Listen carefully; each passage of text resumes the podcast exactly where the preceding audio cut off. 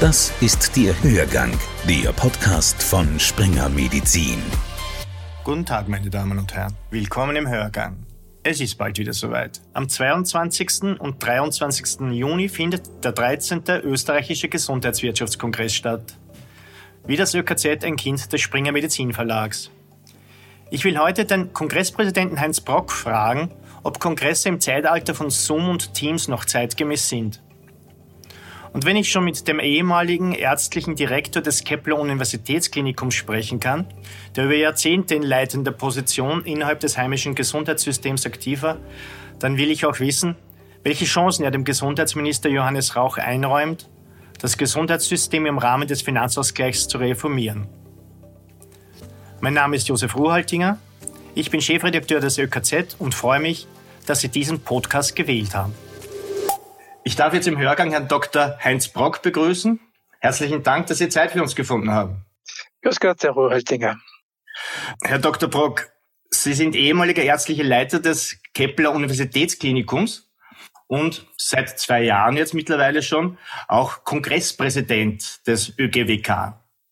Was macht der Kongresspräsident? Ja, erstmals ist der Kongresspräsident nicht alleine tätig, sondern er hat ein, ein Team hinter sich oder arbeitet mit einem Team.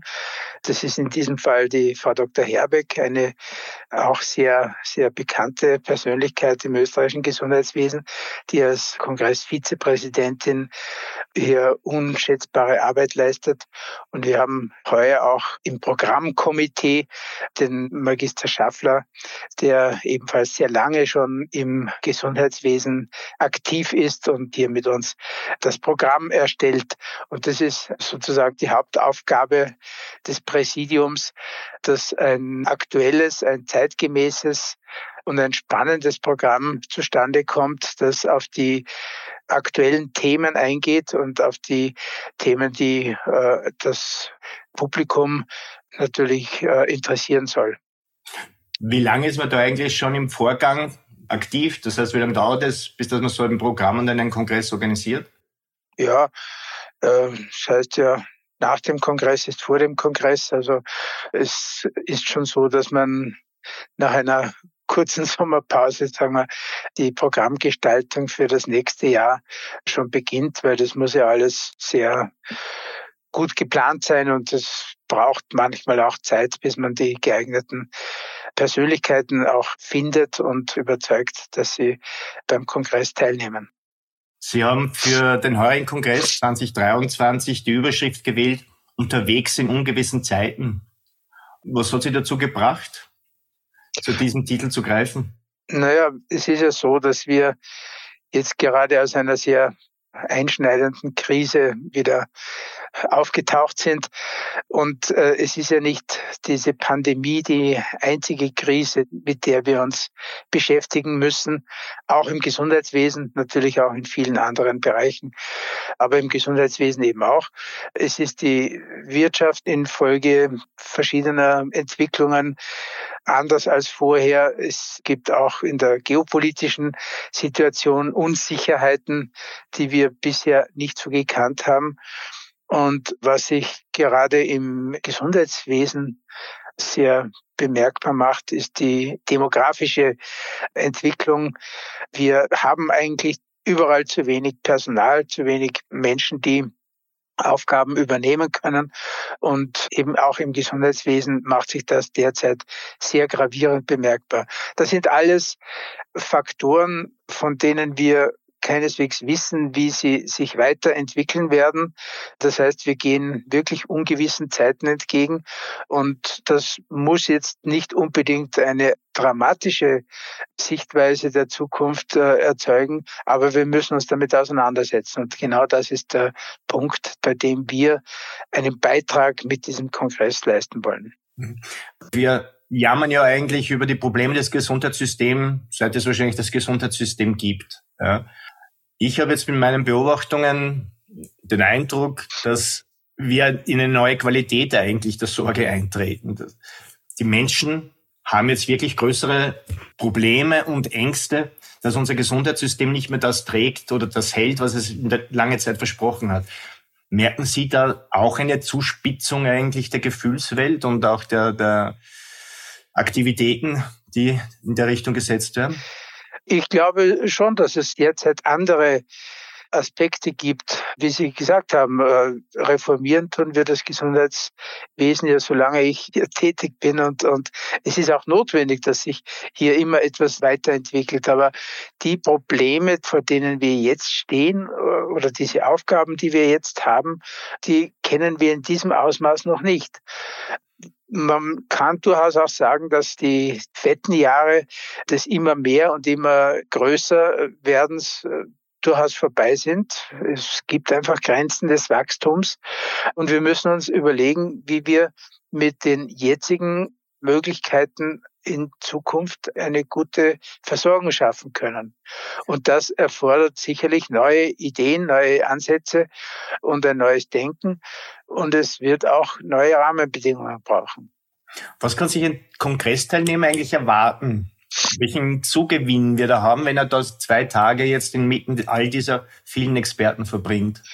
Zunächst einmal denke ich, dass so ziemlich alle Themen, die jetzt Leute im Gesundheitswesen beschäftigen, hier auch angesprochen sind und hier Platz finden in diesem Kongress. Wir haben ja vier, vier Streams gestaltet. Ein Stream beschäftigt sich mit den Menschen im Gesundheitswesen. Da geht es um die bekannten Personalprobleme, es geht um Führung und es geht auch um die unterschiedlichen Perspektiven, die hier abgebildet werden. Perspektiven der Mitarbeiter und Mitarbeiterinnen, Perspektiven aber auch der Patienten.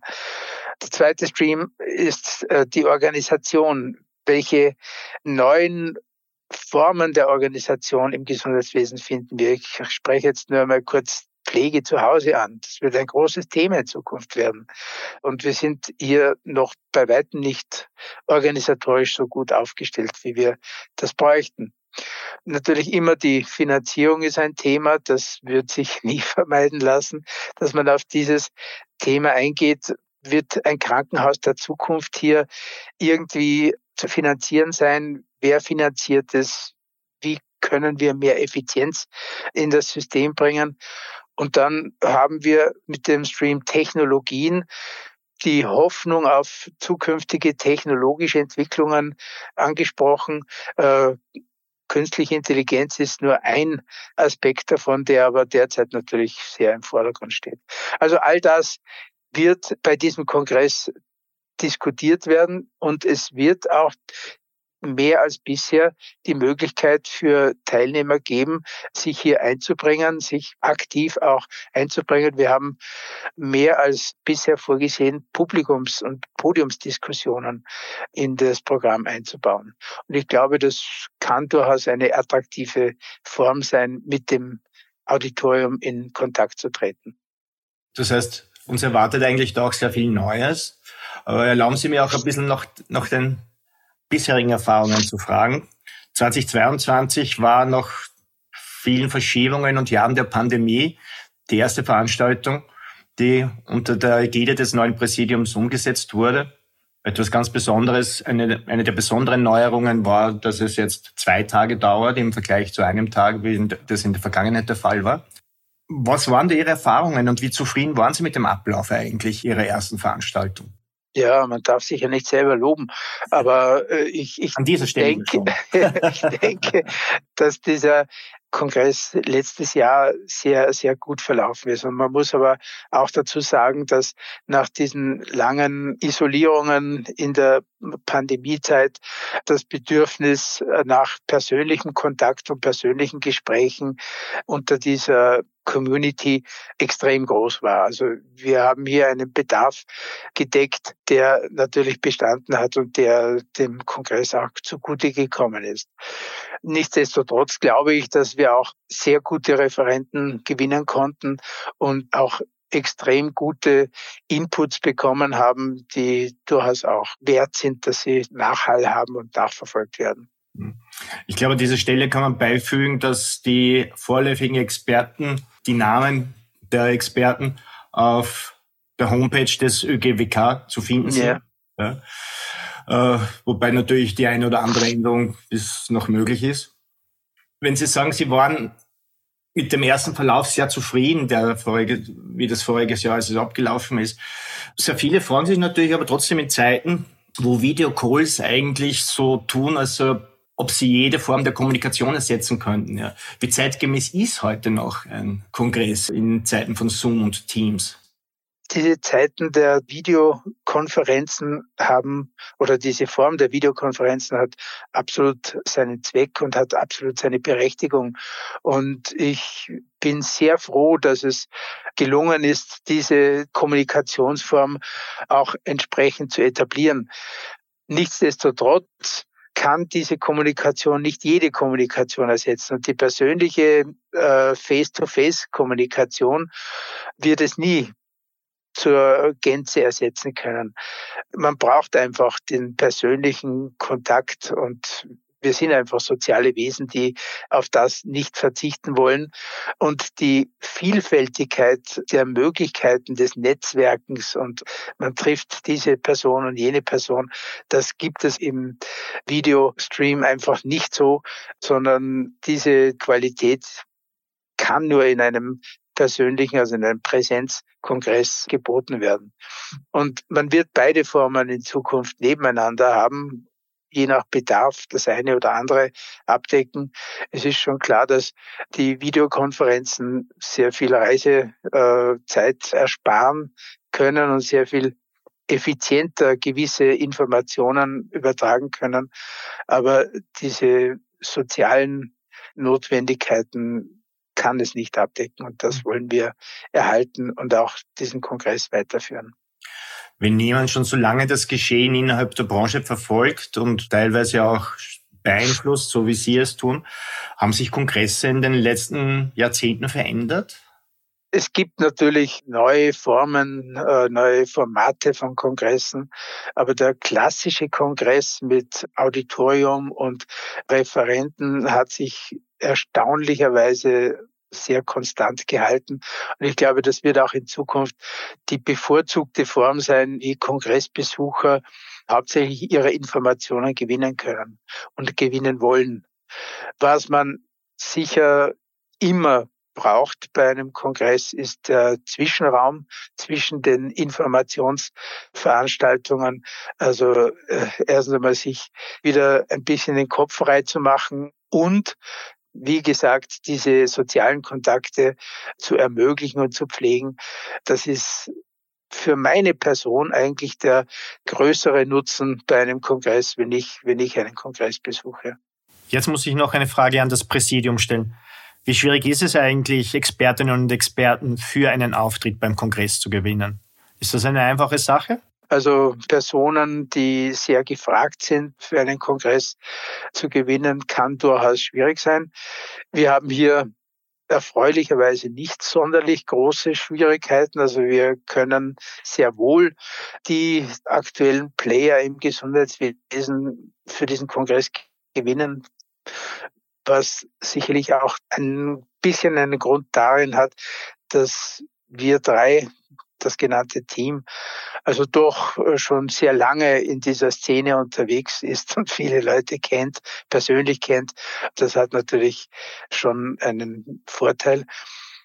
Aber natürlich ist es auch so, dass das Thema und das zentraler österreichische Gesundheitswirtschaftskongress natürlich viele Interessen weckt. Und deswegen ist man nicht nur interessiert, seine Position hier auch darzulegen, sondern auch interessiert, was die anderen jetzt gerade äh, für aktuelle Meinungen äußern.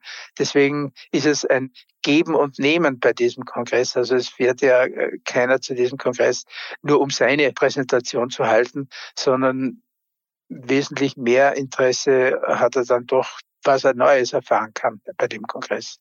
Herr Dr. Brock, lassen Sie mich zum Abschluss noch eine Frage an den ehemaligen ärztlichen Leiter eines Universitätsklinikums stellen.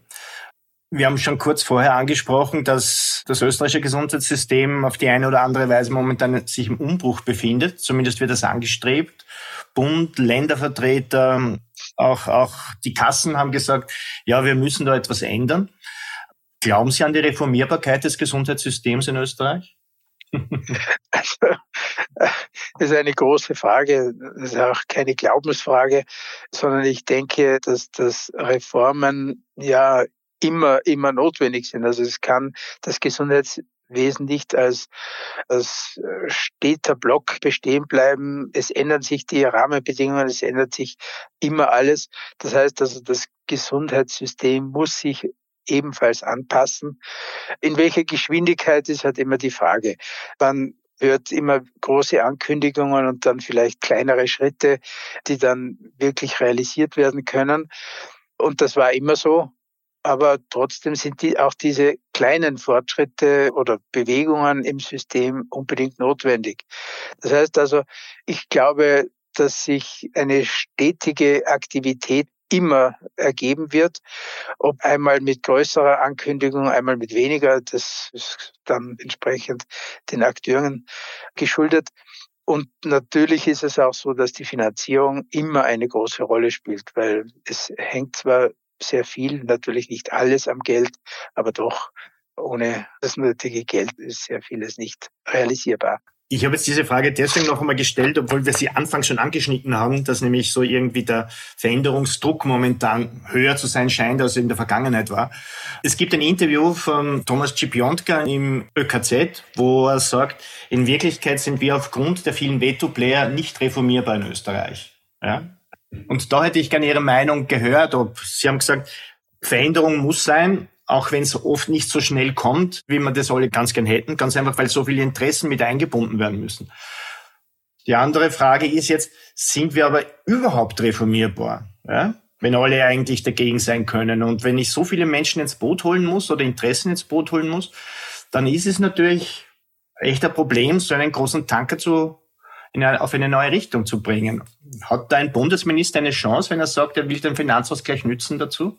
Es ist seine Aufgabe, das zumindest mit allen seinen zur Verfügung stehenden Mitteln zu versuchen und Konzepte zu verfolgen, die eine logische Richtung aufweisen und versuchen, so viel wie möglich davon umzusetzen.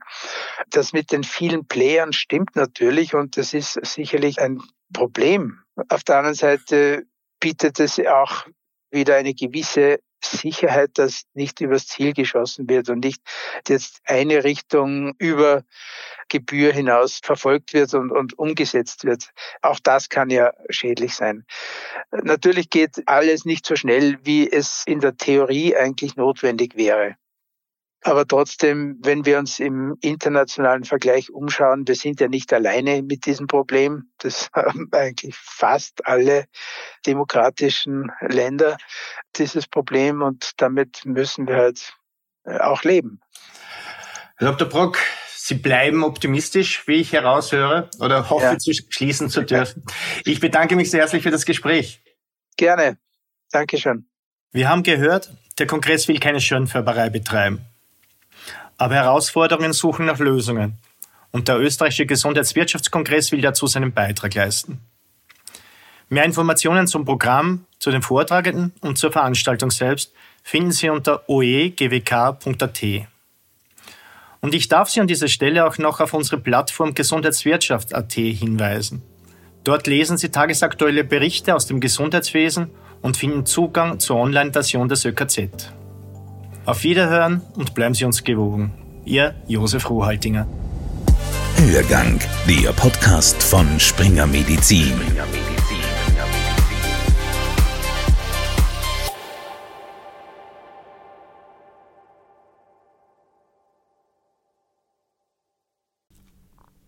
Sie wollen keine neue Podcast-Folge mehr verpassen? Dann abonnieren Sie am besten gleich unseren Newsletter. Den Link zur Anmeldung finden Sie in der Folgenbeschreibung.